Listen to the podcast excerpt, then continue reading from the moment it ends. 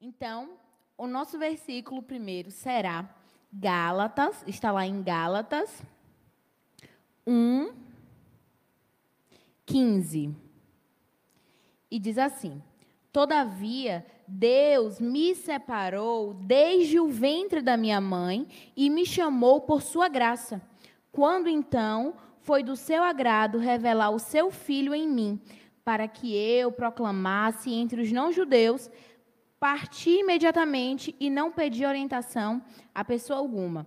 Eu vou me deter aqui na primeira parte do versículo, que diz: Todavia Deus me separou desde o ventre da minha mãe e me chamou por sua graça. Imagina só, irmãos, que coisa maravilhosa é saber que todos aqueles que nascem nascem chamados por Deus para algo. Eu fico imaginando que Paulo, durante a sua vida, ele nunca tinha imaginado que Deus tinha o separado desde o ventre para pregar aos não-judeus. E assim, são muitos filhos de Deus que hoje estão vivendo a sua vida, estão amando ao Senhor, estão servindo em sua igreja local, estão trabalhando, estão liderando, estão fazendo muitas coisas e eles nem imaginam para que o Senhor os designou desde o ventre da sua mãe. E eu gosto muito de falar sobre isso, porque propósito é algo que me move, é algo que eu respiro, é algo que dá sentido ao evangelho para mim. Porque imagina só, o que seria o evangelho sem propósito para cada um que segue? Você já parou para pensar em que o evangelho, o cristianismo, se difere das demais religiões? As religiões é sempre as pessoas que seguem essa determinada religião tentando alcançar a Deus, tentando tocar naquilo que é subjetivo, tentando tocar naquilo que transcende, naquilo que está além. Mas o cristianismo, irmãos, o que me surpreende é que o cristianismo foi Deus, desde o início, tentando alcançar o homem, desde o início tendo plano de como iria alcançar o homem. E se você olhar em toda a sua Bíblia, desde Gênesis, que é o primeiro livro, você vai ver sinais e provas de Deus tentando alcançar o homem. E isso é algo que me move, isso é algo que me dá sentido. Por quê? Porque isso é real. E durante toda a minha vida, aquilo que me norteia é fazer com que os outros saibam que esse livro, irmãos, não é um conto de fábula, não é uma história, não é, não é, não é, é, é a verdade. E mais do que isso, não é um Deus ruim, não é o Deus mau que está esperando você errar para te castigar. Não. É um Deus que, desde o início do mundo, desde muito antes de tudo existir, estava tentando e planejando como iria alcançar você. Então, olha só: Adão e Eva pecaram, caíram, e depois deles, todos aqueles que nasceram levaram o pecado de Adão, não é mesmo? Então, Deus pensa: vou enviar o meu filho eu vou fazer uma aliança comigo mesmo, porque assim essa aliança não vai ter como falhar, essa aliança não vai ter como errar, essa aliança é infalível. Eu preciso alcançar o homem. Então Jesus vem. Jesus vem e se esvazia de toda a sua plenitude, se torna homem, se torna carne, como eu e como você. E irmãos, eu amo isso, saber que quem eu sirvo quem eu sirvo foi homem como eu, como você é. Quem eu sirvo sabe exatamente tudo aquilo que eu e que você passamos. Ele não está distante, ele não está deduzindo, ou ele não está tentando ser empático, não. Ele vivenciou isso tudo. Ele vivenciou isso tudo. E eu gosto muito do versículo que fala que Deus ele enviou Jesus e Jesus, ele foi o sumo sacerdote perfeito. Vamos lá comigo em Hebreus 4, 15. Diz assim, Hebreus 4, 15. Pois não temos um sumo sacerdote que não seja capaz de compadecer-se das nossas fraquezas, mas temos o sacerdote supremo, que é a nossa semelhança, que foi tentado em todas as formas, porém sem pecado algum. Ele foi tentado em todas as formas, ele sabe o que é ser gente. Então não pensa, irmãos, que Deus, ele só está interessado nas suas grandes lutas, nos seus grandes desafios. Não, ele foi homem e ele sabe exatamente tudo aquilo que você já passou na sua vida e tudo aquilo que você ainda vai passar. Então, por isso, você tem acesso a Ele. Por isso, você pode recorrer a Ele em todos os momentos da sua vida. E na parte 2 diz assim: portanto, acheguemos-nos com toda a confiança ao trono da graça para que recebamos misericórdia e encontremos o poder que nos socorre no momento da necessidade. Ele não diz aqui, irmãos, chame seu pastor para chegar com você no trono da graça. Chame seu amigo, chame seu marido. Chame... Não, não, não. Achegue ao trono da graça. E lá estará disponível para você socorro no momento da necessidade socorro no momento da necessidade. Não está dizendo aqui especificando que necessidade é essa. Não. Socorro no momento da necessidade. Sua necessidade hoje pode ser emocional, pode ser relacional, pode ser financeira, existem várias. Mas a boa notícia é que você pode se achegar a Ele e Ele terá socorro para você. Então não pensa, irmãos, que Jesus ele está distante, Ele está conjecturando de que maneira. Não, não, não. Ele foi homem como você e Ele disse: venha, venha. E aqui você encontra socorro para sua necessidade. E isso é algo que me chama muita atenção, porque se você ter um estudo assim bem superficial sobre qualquer religião. Velho, não existe isso. Não existe isso. E eu sou tão grata pela graça do Senhor. Tão grata, tão grata, e não tenha nada. E não tenha nada que eu possa fazer que vai retribuir a altura do que ele fez por mim. Nada, absolutamente nada. Voltando lá para o versículo de Gálatas que nós estávamos, Paulo, ele foi designado a uma missão, pregar aos não-judeus.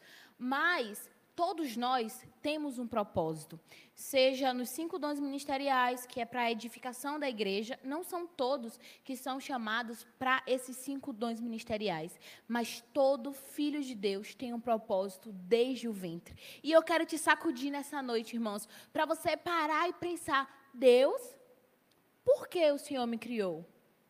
Qual o problema que eu nasci para resolver? Porque eu nasci no ano que eu nasci, da família que nasci, no estado que eu nasci, no bairro em que eu nasci. Deus, ele tem um propósito para você. E cabe a você descobrir isso. Sabe, a Bíblia é o nosso manual de instrução, mas você tem dentro o Espírito Santo que te conduzirá a toda a verdade. Deus, ele não está tentando ser misterioso ou fazendo um jogo de esconde-esconde com você, não, irmão. Ele diz: o Espírito Santo está dentro de você e ele te guiará. É desejo do Espírito Santo que você descubra qual é o seu propósito, descubra para que você foi chamado e assim receber dele os próximos passos os próximos passos. E, irmãos, você pode estar se perguntando por que eu estou falando sobre isso.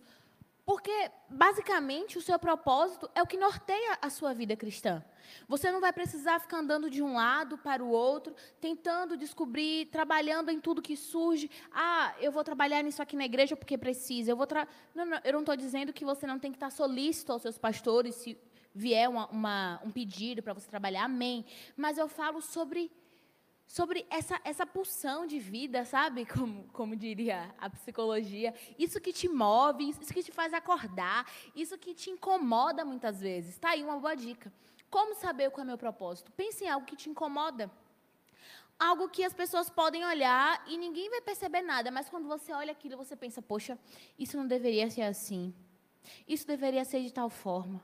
Você é a resposta para isso. Eu não estou dizendo que em todos os casos é dessa forma, até porque, né, existem muitas coisas que nos atravessam e que nos trazem revolta, mas eu falo de algo assim que constantemente te incomoda, e isso pode ser sim um direcionamento do que é o seu propósito. E quando você pensa, Jesus é o supremo sumo sacerdote e ele se identificou comigo, mas será que ele se identificou em tudo? Sim, ele se identificou em tudo Porque mesmo ele sendo Deus, ter se esvaziado de tudo, quando ele chegou na terra, sendo homem, sabendo tudo que ele era para fazer, teve um momento, irmãos, que ele pensou: Deus, por favor, Deus, se for possível, afasta de mim esse cálice. E esse versículo é muito conhecido, mas a palavra de Deus ela sempre se renova. E está escrito lá em Lucas 22. Você que está com Bíblia, você pode ir lá e conferir. Lucas 22, 42. Olha só. Diz assim: Pai, ele estava no, no Getsemane, já tinha chamado seus amigos para orar com ele. Todo mundo acabou dormindo. E ele fez essa oração, irmãos, por três vezes. Pai, se queres, afasta de mim esse cálice. Entretanto, não seja feita a minha vontade, mas o que tu desejas. Imagine só, irmãos. Jesus sendo perfeito, nunca tendo errado. Em um momento ele cogitou ter o plano de Deus para a vida dele afastado. Porque imagina só, ele levar sobre ele todo o pecado da humanidade. Todos os pecados que ocorreram, que iriam ocorrer, levar sobre ele não foi uma tarefa fácil. Imagine esse momento de pressão, de opressão, de angústia. E ele ora: se possível for, Pai, afasta de mim esse cálice. E eu quero te chamar a atenção para isso. Porque muitas vezes você pode já ter descoberto para que Deus te chamou. Você pode ter tido em algum momento da sua vida, alguém lançou uma palavra profética sobre você e aquilo testificou. E você pode pensar: poxa, Deus, sério? Por favor, afasta de mim esse cálice. Eu não quero seguir esse chamado, não tem nada a ver comigo. Olha só para mim, Deus. Eu não posso fazer isso. Eu não posso estar dessa forma. Olha só para mim. Nós fazemos isso, irmãos, muitas vezes. E o melhor de tudo é que Jesus, ele se identificou com você e ele também fez isso. Mas ele não ficou só, se possível, afasta de mim. Ele disse: Mas contudo, seja feita a sua vontade. A sua vontade que é sobreexcelente. A sua vontade que é boa, que é perfeita, que é agradável a sua vontade. Então, irmãos, pensa sobre isso. Qual é a vontade de Deus para você? Qual é o plano e o propósito que Deus deu a você desde quando você era uma substância informe no ventre da sua mãe? Deus, ele faz questão que você descubra isso. Porque o nosso propósito não é sobre nós. O nosso propósito não é apenas para nos vangloriarmos e falarmos, ah, eu sei qual é o meu chamado. Não. Pessoas precisam que você descubra o seu propósito para que elas sejam alcançadas. Porque no reino de Deus, tudo, absolutamente tudo, se resume a pessoas. O plano maior de Deus é a evangelização, são missões. Mas sério, Bia, então todo mundo é missionário, todo mundo é evangelista? Não. Mas se você parar para pensar, o pastor, ele faz o quê? Ele cuida das ovelhas. O profeta, ele faz o quê? Ele exorta as ovelhas. O evangelista faz o quê? Traz as pessoas à igreja, ou sai da igreja para alcançar as pessoas e depois elas virem. O mestre ensina a essas pessoas o caminho. O apóstolo vai para vários lugares e alcança pessoas. A cozinheira faz o quê? Faz comida e alcança as pessoas. O advogado faz o quê? Defende a causa da pessoa. O psicólogo faz o quê? Fala com as pessoas tudo é sobre pessoas, irmãos. Então não vem com essa que prefere, ah, eu prefiro animal do que pessoa. Você está tá no lugar errado. Está no lugar errado. O reino de Deus é sobre pessoas, irmãos. Então você só precisa descobrir de que maneira você vai alcançá-las. De que forma você vai ser a mão do Senhor para tocar? De que forma você vai ser o olhar dele para olhar aquele que ninguém está vendo? Perceba, irmãos, que ele tem um plano para a sua vida. E se até hoje você não tinha ouvido sobre isso, ore sobre isso. Confere os versículos. Ele tem um plano para você. E sabe, irmãos, não existe lugar melhor para estar do que no centro da vontade de Deus. Eu vou dizer de novo, não existe lugar melhor para estar do que no centro da vontade de Deus. Porque você pode, sim, ser nascido de novo, você vai para o céu, ok, amém, glória a Deus, estaremos lá. Você pode estar servindo no departamento, você pode estar fazendo várias coisas, mas dentro de você tem algo que te convoca, tem algo que te chama, tem algo que te atrai para determinada coisa. Irmãos, não abafe isso. Não abafe esses sinais, essas pequenas faíscas que o Espírito Santo acende em você. Dá atenção a isso. E de que forma eu posso dar atenção a isso? Orando sobre isso. Orando sobre isso. Porque Deus, Ele não vai te revelar todo o plano dele, mostrando tudo. Não. Deus, quando Ele falou com José, Ele mostrou o final das coisas. José, inocente, não sabia de nada como ia acontecer. Mas a cada passo, Deus dava mais graça. A cada passo, Deus capacitava mais. A cada passo, Deus trazia novas instruções. A cada passo, Deus conectava ele com pessoas. A cada passo.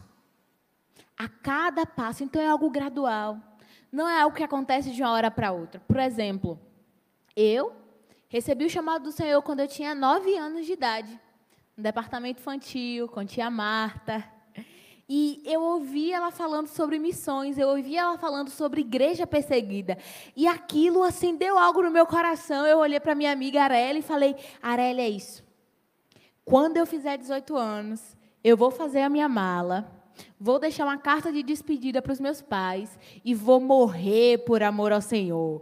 Porque para mim, irmãos, não tinha nada mais heróico do que uma morte para o Senhor, do que, do que meu Deus do céu, não tinha. E para mim, missões naquele contexto ali de nove anos era isso, era você pegar suas coisas e ir para um lugar distante e morrer com aquelas pessoas lá. Eu não entendia. E à medida que eu fui crescendo, à medida que eu fui entendendo os pequenos passos do Senhor, seguindo em obediência, seguindo em obediência, eu ouvia os passos, palavras de confirmação, ouvia, ia seguindo, ia seguindo. E hoje eu tenho mais clareza do que o Senhor tem para minha vida. Mas começou quando eu tinha nove anos, com a pequena fagulha, que eu resolvi dar atenção.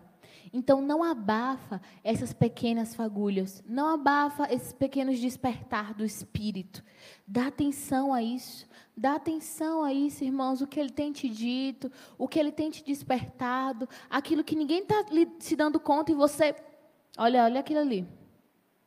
E um caminho para que você cumpra o chamado de Deus para você é a consagração. Aqui nesse texto, Jesus ele se consagrou em Lucas 22. Ele diz: Deus, a minha vontade é essa. Eu não quero levar o pecado de todo mundo, não. Parafraseando aqui, tá, irmão? Bem baiano. Não quero, não. Mas, Senhor, que seja feita a sua vontade. Essa é a oração de consagração. Muito diferente da oração de confissão, quando você vai citar Jesus, você faz uma vez e você está salvo. É diferente da oração de fé, que você declara, que você chama. É diferente, irmãos. É algo que parte de dentro. Não, não precisa de um evento sobrenatural. Você vê um anjo, você vê um arcanjo, uma espada flamejante e ele te chama. Não é algo que parte de dentro. É o Espírito Santo te conduzindo a esse lugar de ceder para Deus. É o Espírito Santo te conduzindo a esse lugar de, olha só, é por aqui, ó. Mas Deus, olha isso tudo que eu tinha planejado. Irmãos, você sente aquela inclinação. É algo que vem de dentro, não, é, não são meras palavras é algo que precisa ter raiz. Porque em um momento de oração no culto, em um momento de ajuntamento com os irmãos, é muito fácil, irmãos, a gente levantar a mão e dizer: quando tudo deixares no altar, eu vou te dar minha vida, Senhor. Eu vou te dar os meus planos. Eu deixo aqui meu coração no altar, os meus sonhos. É, é fácil, irmão. Está ali na unção. O teclado tão. Aí você deixa Senhor para você. Mas, irmãos, no dia a dia, quando a sua carne e quando eu digo carne, não é apenas para pecado, mas de vontades, de desejos naturais. Que coisas naturais que te convocam e você começa a estudar sobre algumas coisas, começa a fazer algumas coisas, ah, eu gosto disso. As pessoas ao seu redor dizem, ah, você tem dom para isso, olha só como você faz isso bem. E você vai sendo levado para isso, sendo levado para isso. E quando você sente aquela inclinação, ceda para o Senhor.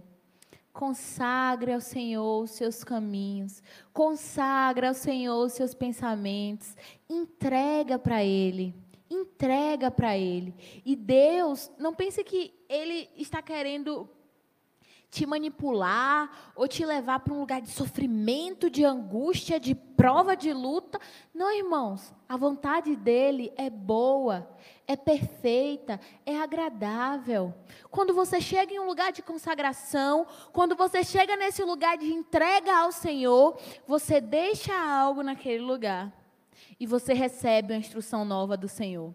Você deixa uma vontade sua natural naquele lugar e você recebe uma graça especial. Você recebe qual será o segundo passo? E longe de mim, eu não estou falando aqui de uma troca. Eu não estou falando que você vai para esse lugar de consagração apenas pensando em dar algo e receber algo de Deus. Não, irmãos.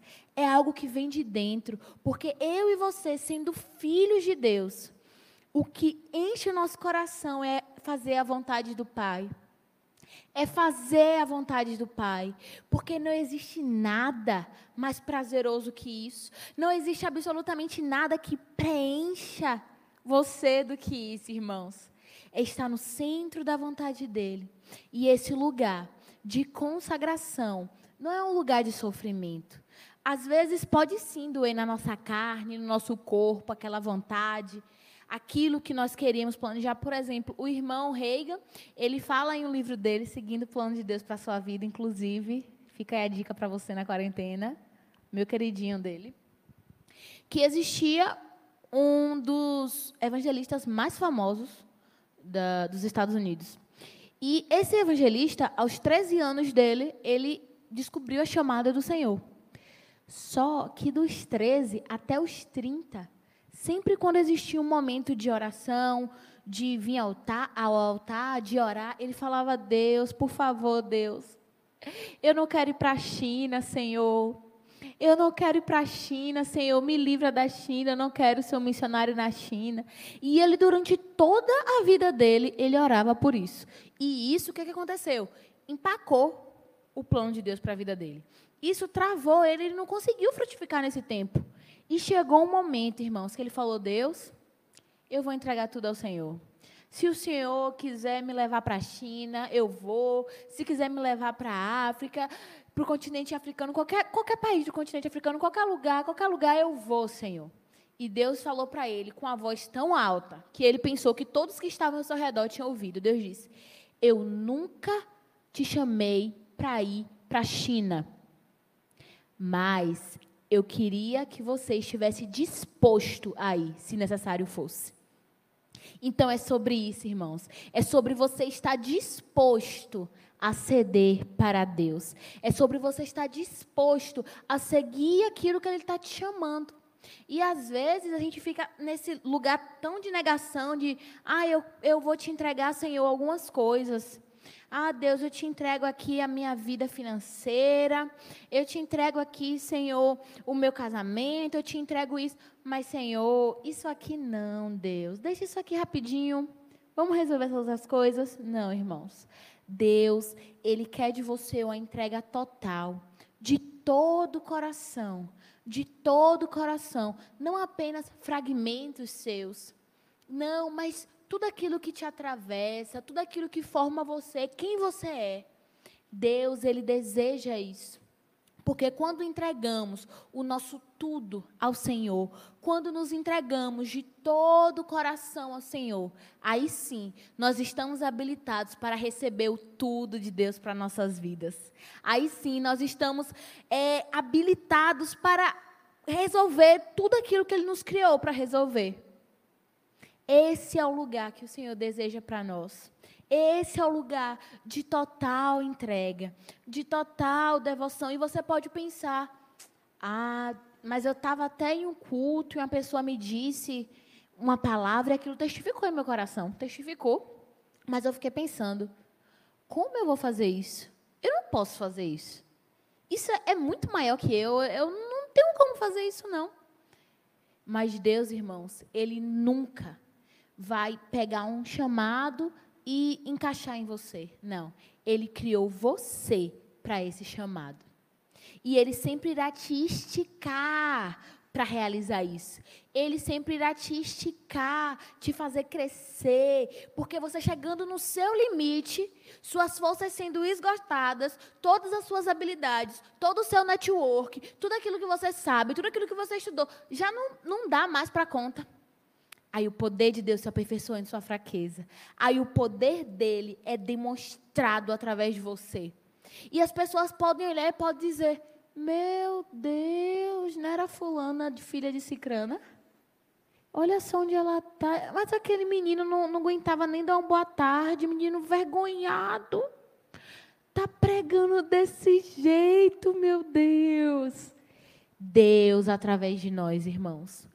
Deus através de nós. Quando nós abrimos o nosso coração para o Senhor, Ele sempre tem um caminho. Ele sempre sabe como o plano dele vai funcionar. Quando Deus, lá em Êxodo 4, 10, fala com Moisés, Moisés disse a verdade dele. Disse ali os fatos. Deus, eu sou pesado de língua, eu não posso fazer isso. Eu não posso fazer isso. Mas existia ali um coração disponível. E aí levantou outra pessoa para falar através dele, depois ele mesmo se desenvolveu, foi se desenrolando ali e se tornou um ótimo orador, tanto é que escreveu até livro da Bíblia. Olha só, uma pessoa que não se considerava muita coisa.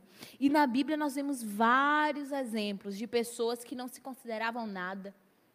E quando essas pessoas, mesmo entendendo suas fraquezas, mesmo entendendo suas limitações, mesmo entendendo o seu contexto geográfico, social, elas decidem ceder para Deus. Quando as pessoas decidem ter um coração disponível, Deus pega ela de um nada e transporta para um lugar de visibilidade, um lugar de socorro para outros. Um exemplo disso, muito conhecido, Davi.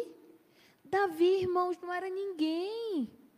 O bicho não foi nem convidado para a ocasião ali de ser escolhido, o pai nem lembrava e ele sendo diligente no lugar onde ele estava ele sendo diligente. E quando surgiu a oportunidade, Davi não quis pegar o que Deus usava na vida do outro para usar. Não, não. Ele não quis se vestir da forma que o outro se vestia. Ele não quis fazer da forma que o outro fazia. Ele não quis fazer da forma que o outro ganhou a guerra, não. Ele tinha uma direção, tinha uma forma, tinha uma maneira que Deus operava através dele. E a Bíblia diz estilingue, né? mas aqui em Salvador a gente chama de badog. Se você é de outra parte aí, de outro estado, aqui chama badog. E Davi pega aquilo, e aquilo ali, nas mãos de uma pessoa com o coração disponível, se torna uma arma mortal para um gigante. Então, irmãos, não importa o que você tenha na sua mão hoje, não importa a habilidade que o Senhor te deu hoje, se Deus encontrar em você, a Bíblia diz que os olhos do Senhor passam por toda a terra procurando um coração ali disponível, procurando aqueles que verdadeiramente o adorarão. Se Ele olhar para você e ver em você um coração disponível para seguir o plano de Deus, se ele olhar para você e ver um coração disponível, ele vai pegar isso que você pode considerar um nada e transformar em uma grande coisa. Mas sempre, irmãos, lembre, tenha raiz, tenha consistência na sua entrega. E lembre, irmãos, que ceder para o Senhor, ceder para o Senhor, nunca vai ser em vão, nunca vai ser dispendioso e não vai valer a pena, nunca, irmãos. E se você que está me ouvindo já sabe, já sabe o chamado que Deus tem para você e já até andou um pouco nesse chamado, mas por algum motivo você acabou saindo desse lugar do centro da vontade de Deus, você de repente parou de à igreja, parou de ter sua vida pessoal com Deus. Eu quero dizer que Deus, ele não cancelou o que ele tinha para você. Ele não foi lá no livro dele e disse: "Ah, fulano não risca que que ele desistiu". Não. Não, irmãos. Sansão, ele já tinha, ele já nasceu sabendo qual era o chamado. Os pais dele já sabiam, ó, ele aí, ó, vai ser consagrado desde o ventre. Ele já nasceu com isso. Todos da região sabiam que Sansão era, viam Sansão. E, e a história dele pode ser conhecida por Dalila, pode ser conhecida por isso, mas não é isso que eu quero falar. Eu quero dizer, irmãos, que no momento da pior angústia dele, no momento de maior tristeza, no momento de maior humilhação, ele decidiu não ser paralisado pela culpa. Ele se voltou para a fonte. Ele se voltou para a fonte, para a força, para Deus e orou.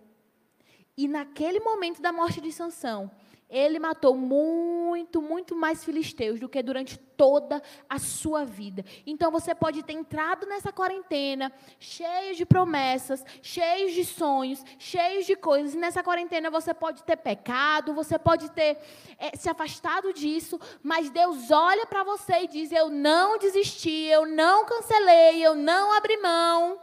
Volta para a fonte. Volta para a fonte. Volta para a fonte. Não busque, irmão, saciar, saciar essa falta que só Deus pode preencher com coisas palpáveis, com coisas naturais, com saberes naturais. Não, não, não. Volta para a fonte. E Deus vai ter o escape. E Deus vai ter a resposta. E Ele saberá como te direcionar. E quando você sair desse lugar, ah, meu irmão você vai sair muito mais, muito mais, vai correr muito mais velozmente, porque você decidiu ceder para Deus. Ceder para Deus. E eu te convido, irmãos, nessa noite, você parar em algum momento e falar: Deus, eu quero a Sua vontade para a minha vida. Se o Senhor Deus me chamar para ir para qualquer país, eu vou. Mas se o Senhor me chamar, Pai, para continuar na minha igreja local, eu continuarei.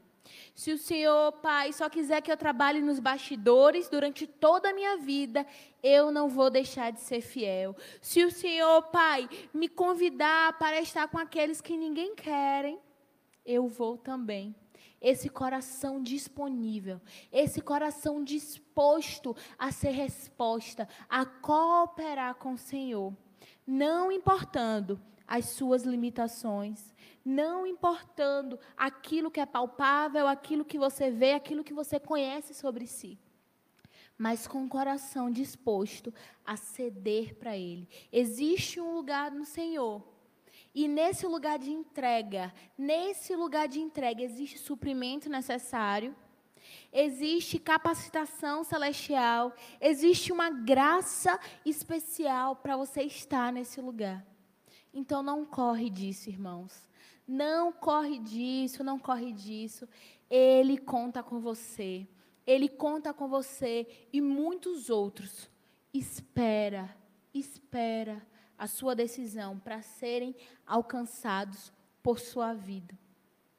E esse, esse tema é algo que mexe muito comigo, porque imagina só a frustração de uma pessoa que durante toda a sua vida trabalhou na sua igreja.